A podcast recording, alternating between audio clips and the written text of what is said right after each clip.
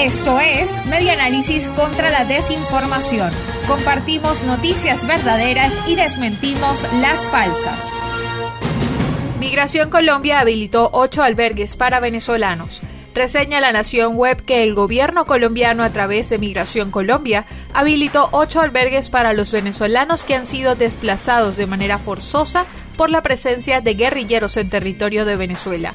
Así lo informó el pasado 25 de marzo Juan Francisco Espinosa, director de Migración Colombia, quien afirmó que estos refugios han sido constituidos con el apoyo de la comunidad internacional y han albergado a por lo menos 3.961 personas.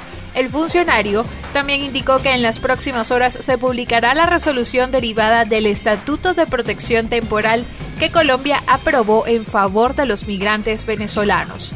El documento explicará cómo se realizará el registro de migrantes y la forma en que deberá solicitarse el permiso de protección temporal.